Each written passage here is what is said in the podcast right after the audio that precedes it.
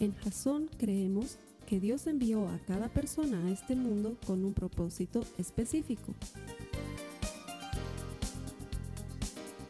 Nuestra misión es ayudarte a que tengas una relación personal con Jesús y a través de ella encuentres ese propósito para tu vida.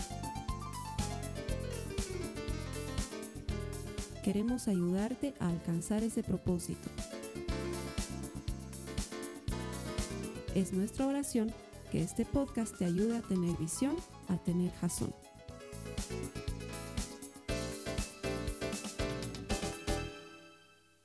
Pero antes de entrar de lleno a la serie, eh, Jimmy, te voy a pedir igual a los hermanos de la transmisión que pongan esa foto que tengo a continuación que va a aparecer aquí en la pantalla. Para los de la transmisión va a aparecer también en sus pantallas.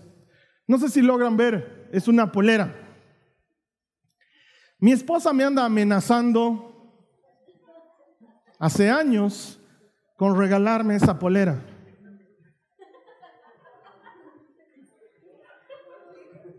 Tú tienes esa polera, hermano. Que el Señor te bendiga. Me siento menos solo. ¿Sí también? A ver, de hecho, de hecho, ya, ya pueden quitarla la polera y, ya pueden devolverme la, luz de la fila 1, por favor. Eh, ¿Por qué me quieres regalar esta polera? Para los que veían de atrás y les parecía borroso, es, es la... Es la... Son los estados de ánimo del enano gruñón de los siete enanos de cuando Blancanieves era bien. Em, em, dice que reniego mucho. Dice que todo el tiempo estoy renegando. Entonces he decidido ver si realmente soy solo yo o si hay mucha gente y entonces no soy realmente un renegón. Entonces quiero saber aquí, igual para los que están conectados en, este momento, me gustaría que lo escriban en la caja de, mensajes, lo voy a leer. Pero ayúdenme, levanten la mano. ¿Quiénes saben manejar? ¿Quiénes conducen movilidad? Sin, pena, mis hermanos. ¿Conduces? o no conduces, medio que conduces. De los que conducen, ¿quiénes reniegan en el tráfico con los minibuseros, los taxistas? Esa señora que no pone guiñador, pero igualito dobla. ¿Quién es aquí? Eh, no estoy tan solo. No soy, no soy solo yo, creo. tal vez, tal vez no es que sea tan renegón después de todo. Eh, una cosa que nos hace renegar a todos. Creo que en el auto nos transformamos. Pero también hay otras cosas que me hacen renegar. No sé si aquí a alguien le ha pasado lo mismo. He amado la época de, de pandemia. La he amado por el distanciamiento social. Te voy a explicar por qué. Odio que haya una persona respirándome en el hombro cuando estoy en la fila del supermercado para pagar y siente su aliento húmedo, tibiecito. No sé si te alguien aquí reniega de esas cosas. Yo cuando están muy pegados a mí me doy la vuelta. Ya me doy la vuelta y le cedo el paso. Le digo, está tan apurado, señor, pase usted. Y mi esposa ahí me mira y me dice, Carlos Alberto, yo, me está soplando. No sé si aquí alguien reniega por esas cosas, pero sí, me, ¿quiénes aquí reniegan, se enojan cuando alguien se cuela en una fila que tú estás haciendo? ¿Has ido a buscar dólares con desesperación al Banco Central? Y hay un sobrino de alguien que se mete ahí y tú dices, eh, estás horas esperando mugrosos 200 y, el otro no hace fila y da rabia, ¿no ve? Da rabia. Entonces creo que no estoy tan solo creo que no soy yo el renegón. Pero luego también me doy cuenta que reniego cuando los chicos de Switch han movido el data y no lo han vuelto a acomodar en su lugar. Y yo llego y enciendo el data y está desacomodado y empiezo a renegar. Y ya no sé si hay alguien como yo reniegue de lo mismo. O reniego y veo las sillas y veo que no están en las marcas que hemos puesto en el piso.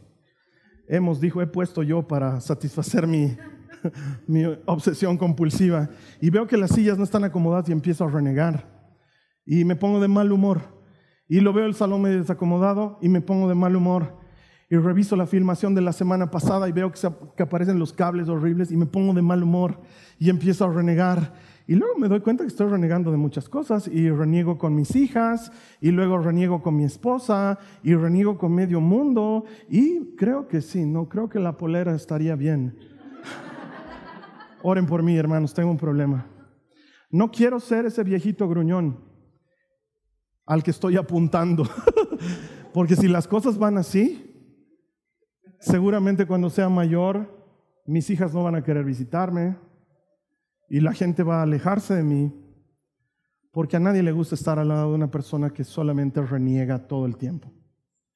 Pero he pensado que para cerrar esta serie, tal vez el mensaje también te sirve a ti porque tal vez reniegas mucho. De hecho, les quiero contar algo a nuestra audiencia en el interior y en el exterior, algo que para nosotros es familiar, los que vivimos aquí en La Paz, Bolivia. La Paz es una ciudad de renegones.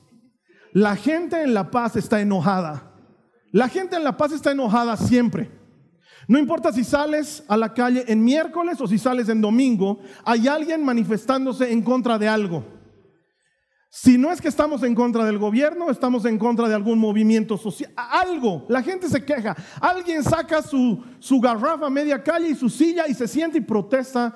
Y en La Paz parece muy normal, estamos acostumbrados, además que de por sí la altura de nuestra ciudad, el clima de nuestra ciudad, hace que toda la gente vista de opaco, todos visten de negro, de café. Si hay algún hermano como yo que está de rosado o de amarillo, es como que, ¿what? Porque aquí la gente está con el ceño fruncido y están vestidos de café y están enojados de algo. La paz es así. Pero luego me puse a investigar, justamente preparando este, este mensaje me puse a investigar. Hay una organización que se encarga de ver algunos datos a nivel mundial, se llama Gallup. Quizás hayas escuchado de la Gallup, la puedes buscar en internet. Han hecho unos estudios bien interesantes de todo tipo y uno relacionado con el descontento del ser humano. Y dice que agárrate de tu silla Después de la pandemia, el descontento del ser humano ha subido en un 244%. 244% ha subido el descontento del ser humano. Eso quiere decir que hay mucha más gente enojada que la que había antes de la pandemia. Probablemente se murieron los que estaban felices. Y todos los descontentos quedamos vivos. Y por eso estamos enojados y renegando. Y es que no me digas que no. Todos renegamos de alguna cosa. Eh, hay un número de teléfono que cuando tú lo ves en tu celular te hace resoplar. Y ¿qué quiere? Sabes y te ríes porque es verdad. O hay algún compañero de curso en tu colegio, en tu universidad, que levanta la mano y te da bronca y dice, ¿qué va a preguntar ahora? ¿Qué? Está todo claro, ¿por qué siempre levanta la mano? Y lo quieres matar. O esa mamá en el chat de mamás de WhatsApp, que siempre anda mandando cosas que tú dices, ¿por qué? ¿Por qué no la puedo bloquear? ¿Por qué no me puedo salir de ese chat? Todos renegamos de algo. Hay cosas que nos hacen renegar. ¿Y sabes qué? a Jesús le pasó lo mismo. Él nos entiende porque Él también sabe lo que es renegar, porque enojarse no necesariamente es pecar. ¿Sí? Que te enojes no significa que estés pecando, pero sí puede llevarnos a pecar. Enojarse no es un pecado, pero puede llevarnos a pecar. Mira lo que dice Efesios en el capítulo 4, en el verso 26, dice, además, no pequen al dejar que el enojo los controle. ¿Cuándo se vuelve pecado? Cuando te controla. No pequen al dejar que el enojo los controle. No permitan que el sol se ponga mientras siguen enojados. Y es que algunos de nosotros nos dormimos enojados y amanecemos enojados. Y la Biblia dice que cuando el enojo te controla, ahí es cuando ya se vuelve un pecado. Es un problema. Ahora, he buscado la definición de enojo para que todos estemos en el mismo nivel. Sí, para que todos entendamos de qué estoy hablando. La definición que he encontrado es esta. Dice, enojo o rabia es una emoción secundaria. No había sido primaria, había sido una emoción secundaria de tensión u hostilidad que se manifiesta como respuesta a una emoción primaria de frustración frente a un dolor o una injusticia. Esto es las personas nos enojamos como respuesta a que primero nos hemos frustrado. Algo nos ha lastimado, dolor, o algo nos ha parecido injusto. Esto produce frustración y eso nos lleva a una respuesta de enojo, de enfado. ¿Sí? Y sabes qué, cuando te digo que a Jesús le pasó lo mismo, probablemente se te viene a la memoria ese famoso pasaje en las escrituras en, el que Jesús sacó a la gente del templo a latigazos. ¿Alguien escuchó alguna vez ese pasaje? Yo me pregunto, ¿de dónde sacó el, el látigo Jesús? ¿Dónde había un látigo en ese momento? Indiana Jones debe estar entre los apóstoles. Porque ¿de dónde sacó un látigo? Sacó un látigo y lo sacó a todos y dice que estaba muy molesto y gritaba diciendo, las escrituras dicen, mi casa será llamada casa de oración para siempre. Pero ustedes, la han convertido en una cueva de ladrones. Ah, estaba furioso. Estaba furioso. ¿Por qué? Tal vez nunca te lo explicaron. Yo te explico por qué. Se había armado todo un negocio alrededor del templo. Un negocio muy injusto. Los sacerdotes tenían como trabajo el tomar los sacrificios de la gente para hacer ofrendas de paz o de perdón. Porque el sistema sacrificial judío involucraba que si tú querías pedir perdón o estar en paz con Dios, tenías que presentar un sacrificio, un animal. Ese animal lo sacrificaban y luego lo quemaban. Y lo que quedaba del animal era comida para los sacerdotes. Pero los sacerdotes se las ingeniaron. Solo los varones podían ser sacerdotes. Entonces los varones estaban ejerciendo su oficio sacerdotal, mientras la mujer y las hijas de los sacerdotes estaban afuera del templo convenientemente vendiendo ovejas. Entonces quiero que entiendas cómo funcionaba el negocio. La oveja que mi familia te vende, yo te cobro por esa oveja y encima yo me la como. Y eso es lo que lo sacó a Jesús de sus casillas. Porque el templo había sido pensado para que la gente tenga comunión con Dios y para que encuentren perdón y restauración. Y se había vuelto el negocio de los sacerdotes que ganaban doble. Ganaban de las ovejas que vendían y se comían las ovejas que vendían. Y eso lo sacó de sus casillas. Tal nivel de injusticia le llegó a su fibra más íntima. Pero no ese es el pasaje del que te quiero hablar, porque ese es bien conocido pareciera que es la única vez que Jesús se enojó. No, te cuento que aparece otras veces en la Biblia. Acompáñame a Marcos en el capítulo 3, en el verso 5. Enseguida te pongo en contexto, primero quiero que lo leamos. Dice Jesús se les quedó mirando. ¿Qué dice a continuación? Enojado y entristecido por los obstinados que eran. Y le dijo al hombre, extiende la mano. Así que la extendió y la mano quedó restablecida. ¿Sabes qué? A Jesús le molesta la hipocresía. Le molesta que seamos testarudos. Le molesta que seamos incapaces de hacer lo que Él dice y elijamos hacer lo que nosotros queremos hacer. Eso le molesta. Y lo que está pasando en este pasaje es que Jesús ha llegado a una sinagoga y hay un hombre que tiene la mano enferma, la mano tullida. Y Jesús desde que lo ve se mueve a misericordia y lo va a sanar. Y los sacerdotes y los maestros de la ley que están en ese lugar dicen, no, no, no, no, un ratito, ya te estamos viendo con cara de sanidad a vos. No puedes sanar, es sábado. Vayan y sanen a sus enfermos en días de semana, no los sanen en sábado. Y Jesús se enoja. Se enoja al ver la hipocresía. La casa de Dios es para eso. ¿Cómo no vamos a usarla para eso? Y arde su corazón por dentro y les dice, ¿quién de ustedes que tiene un burro y se le cae en un hueco en sábado no rescata el burro? ¿O esperas al domingo para sacar el burro? Y mientras tanto el animal que sufra ya... No, sino que lo sacan. ¿Por qué? Porque está sufriendo. Y este hombre está con la mano tullida. ¿Y qué? ¿Nos vamos a aguantar hasta el lunes? ¿Solo porque es sábado hoy día? Está furioso. Entonces él entiende lo que es enojarse. Él entiende lo que es enojarse ante una injusticia. Él entiende lo que es enojarse ante el dolor. Él entiende lo que es eso, pero no peca. Él no permite que el enojo lo haga su esclavo. Y ya al final del mensaje te explicaré cómo sucede eso. Pero esto nos da punto de partida para que entendamos que muchas veces nosotros nos dejamos dominar por ese ciclo de rabia. Porque todo comienza con algo que te, frustra. Y entonces genera en ti un enojo. Y como respuesta a ese enojo, estallas, explotas gritas o tratas mal a alguien o dices algo de lo que después te arrepientes. El tema es que luego no haces nada más y el enojo se queda contigo y se transforma en una raíz de amargura. Y cuando se transforma en una raíz de amargura, el ciclo ya está bien avanzado, porque la gente amargada está enojada siempre. Y como estás amargado, cualquier otra cosa hace que estalles Y otra vez dices algo que no querías decir. Y otra vez te guardas ese rencor, esa rabia, y la amargura se va haciendo cada vez más profunda.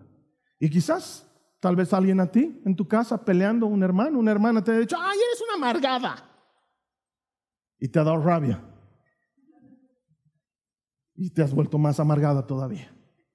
Es un ciclo. Algo deberíamos hacer para poder romper ese ciclo.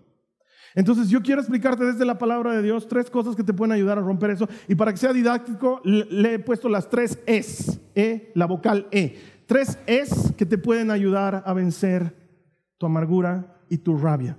Para que no seas, no vayas camino a ser un viejito gruñón o una viejita gruñona. ¿Sí? Número uno, hay que encontrar para entender. Hay que encontrar para entender. Hay que encontrar la raíz de esa rabia para entender por qué estoy enojado. ¿Sí? Mira lo que dice Santiago en el capítulo 4, en el verso 1, dice, ¿Qué es lo que causa las disputas y peleas entre ustedes?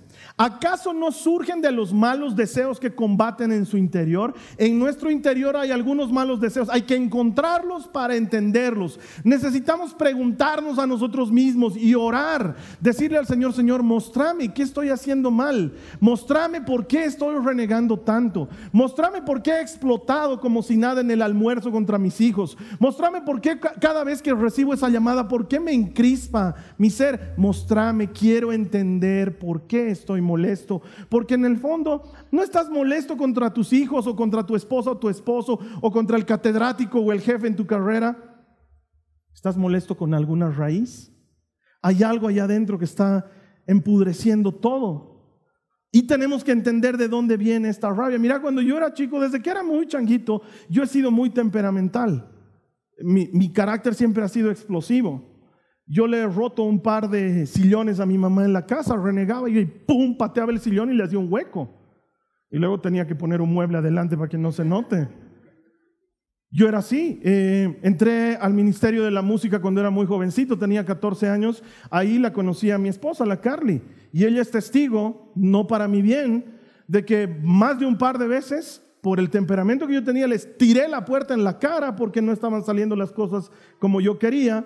Y como mi temperamento era así, entonces, ¡pum! Entonces, ¿qué debería decir hoy? Ah, soy un renegón porque desde siempre he sido temperamental. No, esa es una excusa. Esa no es la raíz. Debe haber algo más denso. Debe haber algo más profundo. Mira lo que dice Primera de Corintios en el capítulo 2, en el verso 11. Dice, nadie puede conocer los pensamientos de una persona excepto el propio espíritu de esa persona. Y nadie puede conocer los pensamientos de Dios excepto el propio Espíritu de Dios. Lo que necesitamos hacer es ir al Espíritu. Hacer esa oración audaz que aparece en el Salmo 139 y decirle, Señor, examíname. Muéstrame lo que está mal en mí, lo que no te agrada. Muéstramelo. La Biblia dice que el Espíritu que habita en ti conoce hasta lo que no conoces de ti. El Espíritu Santo que Dios te ha dado cuando lo has recibido como tu Señor y como tu Salvador, conoce de ti lo que tú no conoces de ti. Y Él te puede conducir a esa verdad. Necesitamos encontrar la raíz para entender por qué estamos enojados. Necesitamos encontrar la verdadera causa por la cual estamos maltratando a la gente que está alrededor nuestro. Entonces yo estoy trabajando en este tema hace mucho tiempo. Y vengo orando hace mucho tiempo y un par de años atrás. Estamos pasando por una avenida, los que conocen aquí, la avenida del Megacenter es una avenida que se llena de muchos autos. Sí, porque hay un centro comercial muy grande y hay unas salas de cine y todo el mundo quiere ir ahí, porque además como que no hay mucho, entonces hay, tienes que ir ahí, no te queda otra y está lleno de autos. Y resulta ser que un señor no encontró mejor cosa que como no tenía dónde parar para que sus pasajeros bajen, se paró ahí en la media calle y los pasajeros empezaron a bajar. Y entonces me lleno de bronca. Y desde tres autos atrás,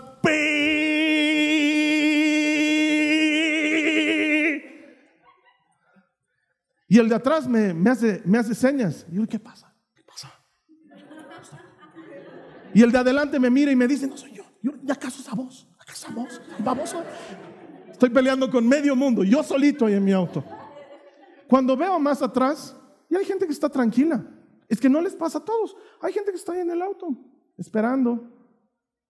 Y en cuanto parte, parten. Soy yo el que está amargado. Y estoy trabajando mucho en esto. Entonces le digo al Señor, Señor, mostrame. ¿Por qué estoy tan enojado? ¿Cuánto mucho tiempo he perdido en esto? ¿Por qué estoy tan molesto? Y el Señor me habla y me dice, para el auto. Yo le digo, no, pues si paro el auto me van a bocinar. Y me dice, para más adelante. Más adelante, si recuerdas esa avenida cerca de la Catedral Castrense, hay un espacio donde puedes detener tu auto. Y detengo el auto. Estoy muy molesto. Estoy realmente tenso. Y el Señor me habla y me dice, la raíz es esta. Tú sientes que te han rechazado. Te he contado alguna vez esta historia. Yo tenía unos amigos, 18 años de mi vida me, dediqué a tener amigos. Y cuando cambié de congregación, no solamente dejaron de ser mis amigos, sino que se volvieron mis enemigos. Y eso me produjo mucha frustración.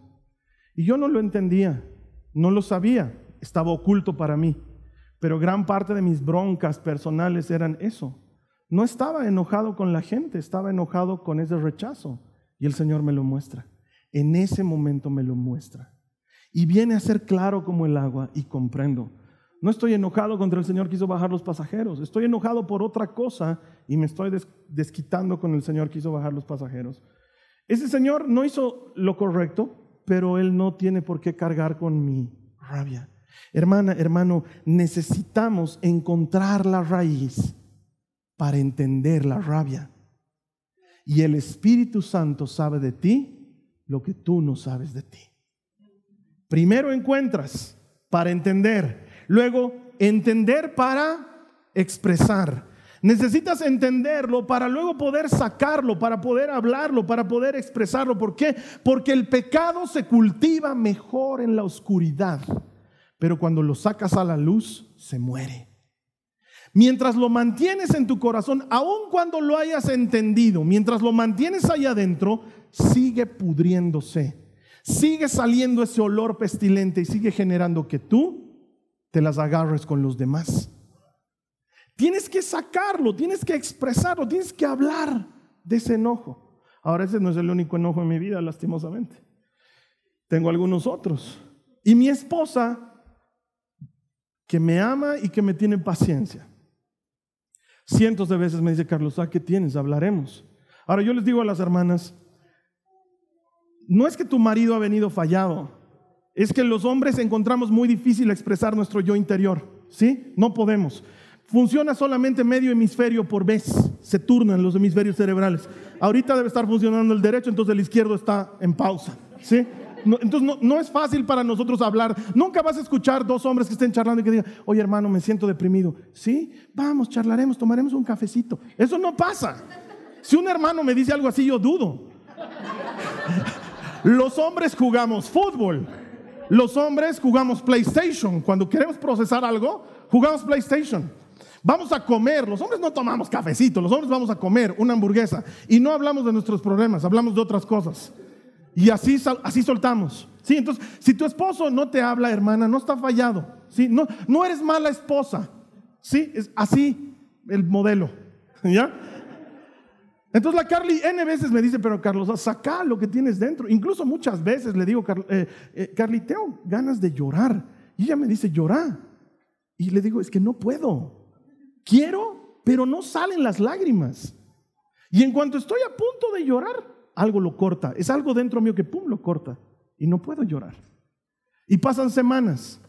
Hasta que un día, probablemente en el momento menos oportuno también, la Carly se está listando y yo entro y le digo, Estoy listo para hablar. Y es una mujer de Dios. Entonces sienta y me dice, ¿qué quieres hablar? Y le digo, creo que sé por qué estoy enojado. Y empiezo a sacarlo. Hermanos, disculpen la expresión que voy a utilizar a continuación, pero es lo que ilustra mejor lo que he sentido en ese momento. Es como cuando vomitas algo que te estaba indisponiendo gravemente lo saqué todo. Y mientras lo sacaba lloraba y le explicaba lo que pienso. Y claro, ya cuando lo dices es distinto a cómo lo piensas, ves que es menos importante, adquiere otra dimensión, pero lo, lo expresas, lo sueltas, no con cualquiera. Tienes que hacerlo con una persona que tenga la sabiduría, el amor y la perspectiva para ayudarte a procesar ese dolor. Es por eso que aquí en Jason tenemos tantas cosas para procesar. El procesando juntos que acabo de ofrecerles a las mujeres, no lo hacemos una vez, lo hacemos cada vez para hombres, para mujeres, presencial, virtual. ¿Lo hacemos para qué? Para que saques eso. Hay que hablarlo con alguien. Porque mientras está ahí en lo oscuro, sigue germinando toda esa podredumbre, pero cuando lo expones, el sacarlo lo mata. Por eso tenemos los grupos conexión. El otro día estaba hablando con una de las líderes de uno de los grupos conexión que no le he pedido permiso, así que no, le voy, no la voy a mencionar. Prefiero pedir perdón a pedir permiso. Entonces me dice Carlos, ah, ¿por qué has puesto esa pregunta número dos? No sabes, se han abierto los hermanos, se han abierto. ¿En qué sentido? Dos horas hemos estado escuchando lo que decían, una y otra cosa y una y otra cosa. Y yo les decía, ¿qué han hecho al respecto? Hemos orado unos por otros. Para eso es encuentras la raíz y la expones. Y entonces puedes sanar la herida. ¿No te gustan nuestros grupos conexión? ¿No encuentras uno que se adecue a ti? Métete a los grupos de mujeres. Tenemos valiosa por todos lados. Tenemos grupos de varones. Y hasta de ser legionarios se han vuelto legendarios los varones.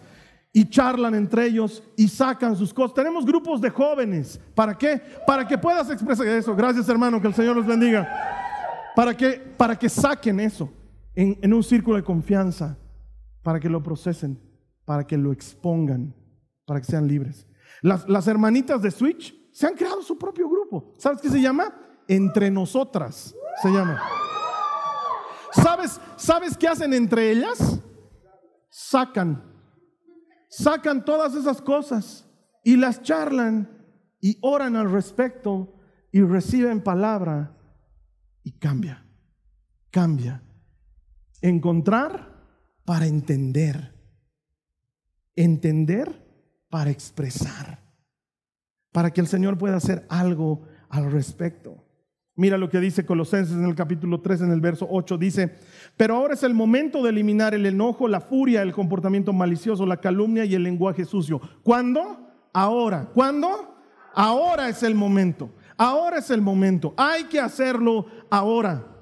Si tú y yo lo hacemos ahora, lo resolvemos ahora. Si lo dejas en, lo oscuro por más tiempo, se sigue volviendo grande. ¿Sí? Tengo un amigo muy querido, no podía relacionarse con Dios como padre porque no entendía que Dios sea padre, porque me decía, ¿cómo puedo relacionarme con Dios como padre cuando el único padre que he conocido la estaba matando a palos a mi mamá en el cuarto de al lado cuando yo era chiquito? ¿Dónde estaba Dios que no hacía nada por mi mamá? ¿Dónde estaba Dios cuando yo me sentía solo en mi cuarto? Entonces no me vengan con que es padre. Y cuando cantamos canciones como la que hemos cantado hace un momento, que no hay nada más lindo que estar en los brazos de papá, él no encontraba esos brazos de papá, solo que no sabía por qué. Pero cuando vas a la raíz y dejas que el Espíritu te muestre lo que está pasando, luego lo puedes sacar y después de mucho tiempo de orar con este hermano y después de mucho tiempo de trabajar con él en esta área, un día me dice, el Señor me ha mostrado la raíz. Yo estoy enojado con mi papá y no puedo abuenarme con él porque no sé dónde está Dios y Dios me ha mostrado dónde está él. Mientras mi papá la pegaba a mi, a mi mamá, Dios me estaba abrazando a mí en el cuarto de al lado. Y eso me trajo paz. Me dijo, tu mamá estaba cuidada pero yo necesitaba abrazarte a ti. Y eso me trajo paz. Si te contara todas las cosas que me ha tocado escuchar en mi vida haciendo consejería cuando hacía consejería, quiero aclararte, hacía consejería, ya no hago. Es que los hermanos se enojan, vienen conmigo y me dicen, Carlos Alberto, quiero charlar contigo. Y le digo, ¿qué necesitas? ¿Consejería? Sí. No, te voy a derivar con... No, no, no, yo quiero contigo. Hay un equipo de consejeros grande maravilloso. No les quiero quitar su, su talento, no les quiero quitar su servicio. Yo predico, ellos aconsejan, ¿sí? Pero cuando antes no había, yo aconsejaba. Además, te conviene ir con algunos de tus hermanos, son buenos consejeros, yo doy malos consejos. No te conviene conmigo. Si te contara las cosas que he escuchado, como por ejemplo una mujer que me decía, a partir de todo este proceso de entender la raíz y sanar y que el Señor le muestra, me decía, he entendido ¿por qué nunca he podido ser una buena mamá? Porque yo estaba enojada con mi mamá. Estaba enojada con ella. y me desquitaba con mis hijos, me desquitaba con ellos porque mi mamá no fue buena mamá conmigo, pero lo entendí y eso cambió mi perspectiva. O un hermano que me decía, me he enojado con las mujeres. Y yo no lo sabía, pero me enojé con las mujeres porque mi primera esposa me traicionó. Y a partir de eso, para mí todas las mujeres eran iguales. Y entonces estaba enojada con mi hermana, con mi madre, con mi nueva esposa y con mis hijas y con todas las mujeres. Y yo las veía las mujeres y las odiaba, Carlos Alberto, y no entendía que mi problema no era ese, mi problema era que me habían traicionado. Y cuando lo entendí, sentí paz. O un muchachito que me contaba y me decía, durante años había estado enojado con el colegio y no lo sabía. Estaba enojado con los compañeros, estaba enojado con los profesores, estaba enojado con los directores, porque toda la vida me hicieron bullying, toda la vida me maltrataron, toda la vida me tomaron por menos. Y luego cuando salí al mundo laboral no entendía por qué siempre me tocaban jefes malos, por qué siempre mi ambiente laboral era malo. No era malo, era que yo estaba enojado con mi colegio. Y hasta que no lo entendí, no pude hallar paz en mi corazón. Mi hermano, mi hermana, tenemos que encontrar la raíz y luego como esos hermanos que me lo cuentan, sacarlo. Y una vez que el Señor te muestra cuál es la raíz, Él te va a guiar si tienes que perdonar, o si tienes que renunciar, o si tienes que exponer algo, o si necesitas sanidad. O quizás te va a llevar a orar por alguien más. Como lo que te estaba contando hace un momento. Estoy en el auto el Señor me hace parar a un lado. Me dice, tú estás enojado, Carlos Alberto, porque te han rechazado. Y le digo, gracias Señor, he entendido la raíz. Enciendo el auto y empiezo a manejar. Los que saben, los que conocen la calle de la que les estoy hablando, para venir a la iglesia hay que ir por la izquierda. Yo estaba viniendo a la iglesia y el Señor me dice, doblar a la derecha. no, no, Señor, estoy yendo a la iglesia. Ahora, el Señor es bien fregado es bien fregado. Él no te dice algo y luego se hace loco y no. Molesta, friega, friega, friega. Anda a la derecha, anda a la derecha, anda a la derecha. Señor, sé por dónde tengo que anda a la derecha, doblar. Quiero ir por la izquierda. Cristo, quiero ir por la izquierda. Anda a la derecha, anda a la derecha. Entonces doblo a la derecha y me voy por la derecha y le digo, ya estoy a la derecha, ¿qué quieres? Que pares. Entonces paro. Y le digo, Señor, te doy gracias en el nombre de Jesús que me has mostrado la raíz de mi enojo. Lo tengo súper claro. Perdón por no haber orado antes. He orado, ya estamos en paz. Me quiero ir a la iglesia. Y el Señor me dice, quiero que ores por ellos. ¿What? Sí, quiero que ores por esos amigos que te han rechazado. Señor, no quiero orar por ellos. Quiero que se mueran. Quiero que prueben las. quiero que prueben los fuegos eternos del infierno, donde solo hay llanto y rechinar de dientes. Y el Señor me dice, hazlo, hazlo. Mi hermana, mi hermano, el Espíritu te conduce. Entonces le digo, Señor, muy contra mi voluntad voy a orar. Padre, en el nombre de Jesús, oro para que tu manifestación gloriosa y tu justicia siempre eterna haga conforme tu palabra dice, la venganza es tuya y no mía, Padre. Ejecuta tu venganza sobre esos incircuncisos, despiadados e infelices que han dañado mi alma. Padre, dales como tú sabes dar, con bondad y con misericordia, porque tú eres bueno, tú eres siempre fiel y tu mano es mano de amor. Y en menos de lo que me doy cuenta estoy orando por bendición. Y entonces me doy cuenta y digo, Señor, agarralos. Agarralos y no los sueltes. Él te conduce. Él te conduce. Pero primero necesitas exponerlo para que Él te guíe a lo que tienes que hacer. Mira, no, sabes, no sé si has visto aquí atrás tenemos un precioso jardín que con el favor del Señor dejará de ser jardín y se transformará en el salón más grande próximamente. Mientras tanto es jardín y a mí me gusta que sea bonito, entonces cada cierto tiempo voy y trato que sea buen jardín.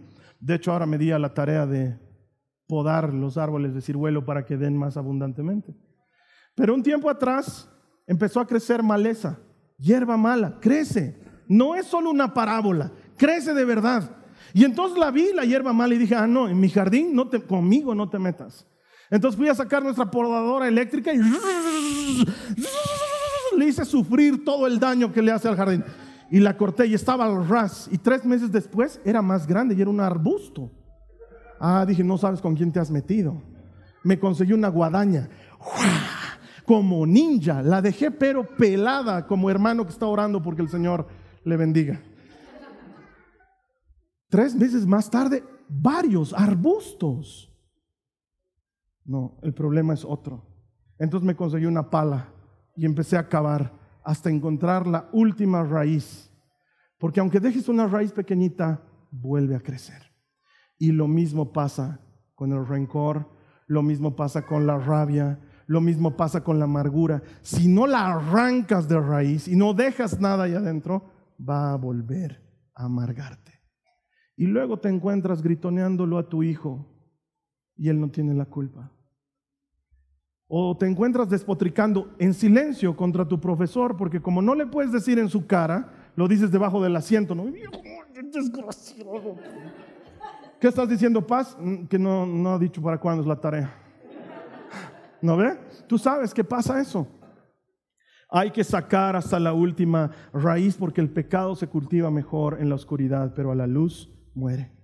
Y luego, cuando lo expones, puedes ejercer dominio propio.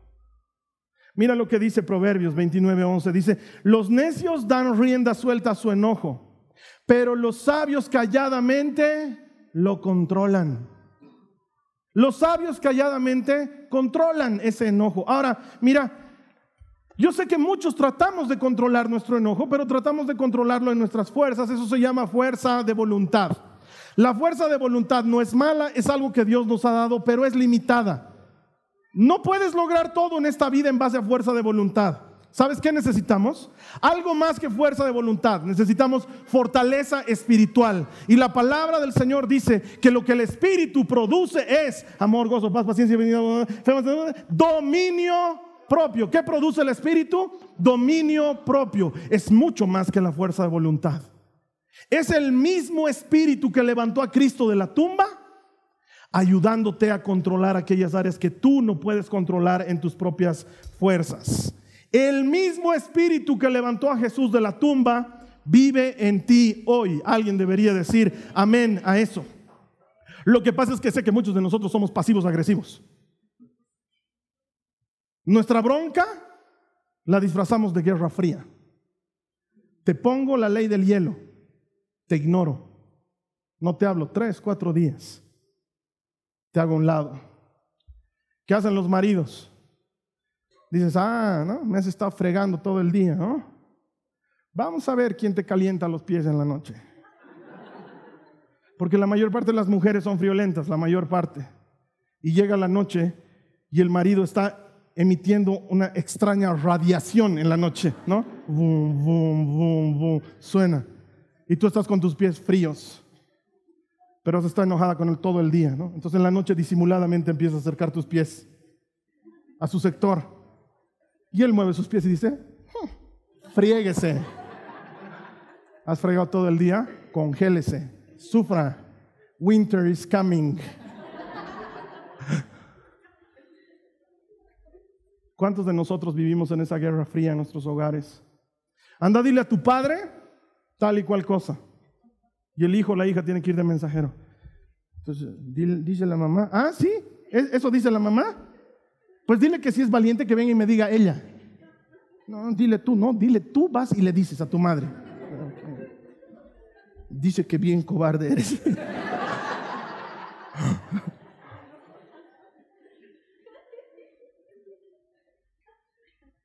No levantes tu mano, pero ¿a cuántos de nosotros nos hace falta dominio propio? Que el Espíritu produzca ese dominio propio. Que cuando lo saques, ya sea Él el que se encargue. Porque sabes qué? Con Dios puedes vencer todas tus batallas. Con su ayuda puedes vencer todas tus batallas. Mira lo que dice Efesios, el capítulo 3, en el verso 20, dice, y ahora que toda la gloria sea para Dios, quien puede lograr mucho más de lo que pudiéramos pedir o incluso imaginar, presta atención, mediante su gran poder que actúa en nosotros. ¿Cuál es ese gran poder? Es el Espíritu Santo. Él no es una palomita, Él es Dios. Él no es la tercera persona de la Santísima Trinidad, es Dios. Dios mismo operando a través de ti y podemos lograr mucho más de lo que podemos pedir o siquiera imaginar por medio de ese poder. Puedes vencer esas batallas de ira, puedes vencer esas batallas de bronca, puedes vencer esas batallas de enojo. ¿Por qué? Porque el Señor está contigo. Puedes deshacerte de esos que te hacen bullying en tu colegio, no para que parezca accidente y no los volvamos a ver, sino Oren por mí, hermano, sino para que ya no sientas esa bronca. El Espíritu Santo puede operar en ti con dominio propio para que no quieras arremeter en contra de cada catedrático que hay en tu universidad. Y puedes tratar mejor a tus hijos. Puedes tratar mejor a tus hijos. Puedes tratar con amor a tu cónyuge. Lo puedes hacer. Puedes mostrarle amor y respeto. ¿Por qué? Porque el mismo Espíritu que levantó a Cristo de la tumba es el Espíritu que vive en ti ahora. Y el, el fruto que Él produce es amor. Puedes hacerlo. Entonces son años que estoy trabajando en esto porque no quiero ser el viejito gruñón. Quiero que cuando sea viejito mis hijas me visiten. No quiero repelerlas. Quiero tener amigos. No quiero que nadie se junte conmigo porque soy un odioso. Entonces estoy trabajando en esto mucho tiempo y orando y pasando tiempo con el Señor. Y hace dos semanas atrás, solo dos semanas atrás, voy a la limpieza a recoger una chamarra que mandé que me la laven, por favor. Y cuando salgo, yo había dejado mi auto estacionado en una calle en donde fácilmente se pueden estacionar todos los autos de la ciudad. Todos. Hay campo para todos. Pero resulta ser que había una señora delante de mi auto que estaba tratando de salir y no lo estaba chocando, pero lo estaba besando cada rato. En lo que trataba de salir, lo besaba, retrocedía, lo besaba, retrocedía. Y yo veía cómo mi auto se movía. Yo estaba lejos y veo, veo con más detalle, la señora estaba con su celular. ¡Puc! ¡Puc!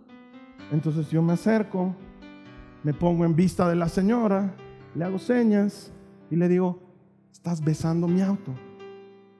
La señora me mira, tira su celular, se baja furiosa y me dice, ¿qué pasa? Mete su mano ahí entre los autos y me dice, hay una mano de distancia. yo, exacto, le digo hay una mano de distancia, no vas a poder salir. Estás besando mi auto, solo te estoy avisando, le digo. Hermanos, el Carlos Alberto de años atrás le hubiera dicho hasta de lo que se iba a morir. Además con maldición profética. Capaz y la hermana se moría de eso después.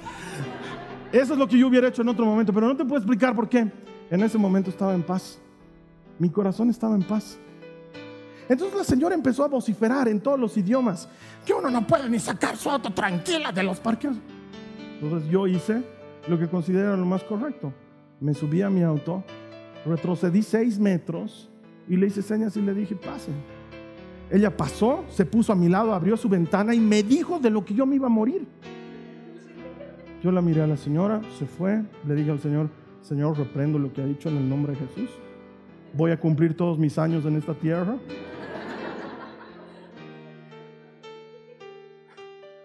con plenitud de días me sacerá Jehová.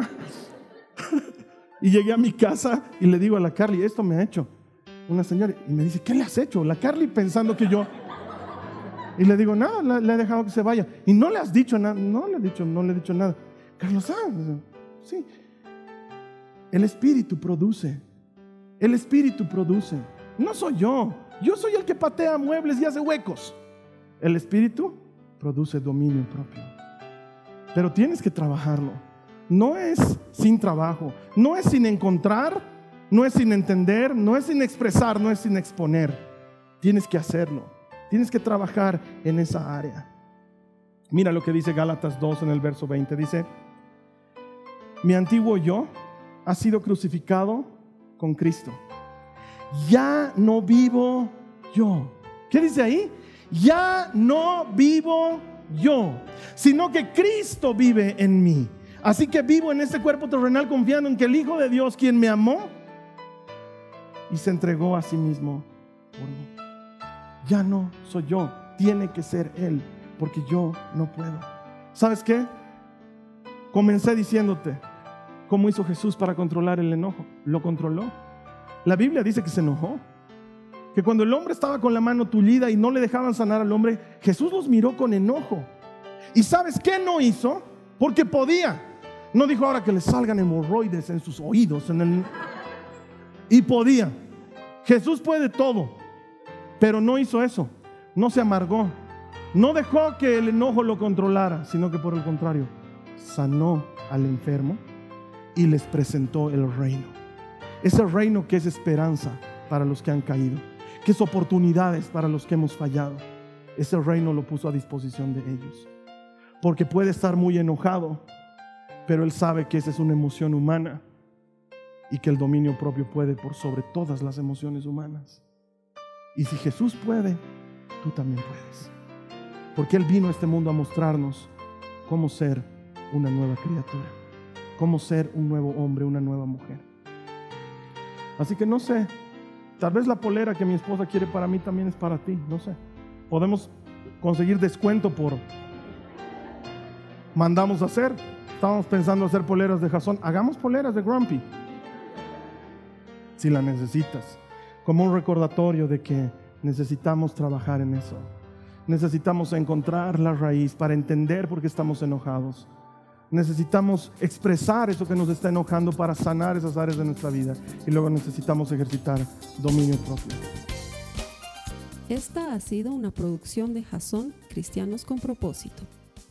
Para mayor información sobre nuestra iglesia o sobre el propósito de Dios para tu vida, visita nuestro sitio web www.jason.info.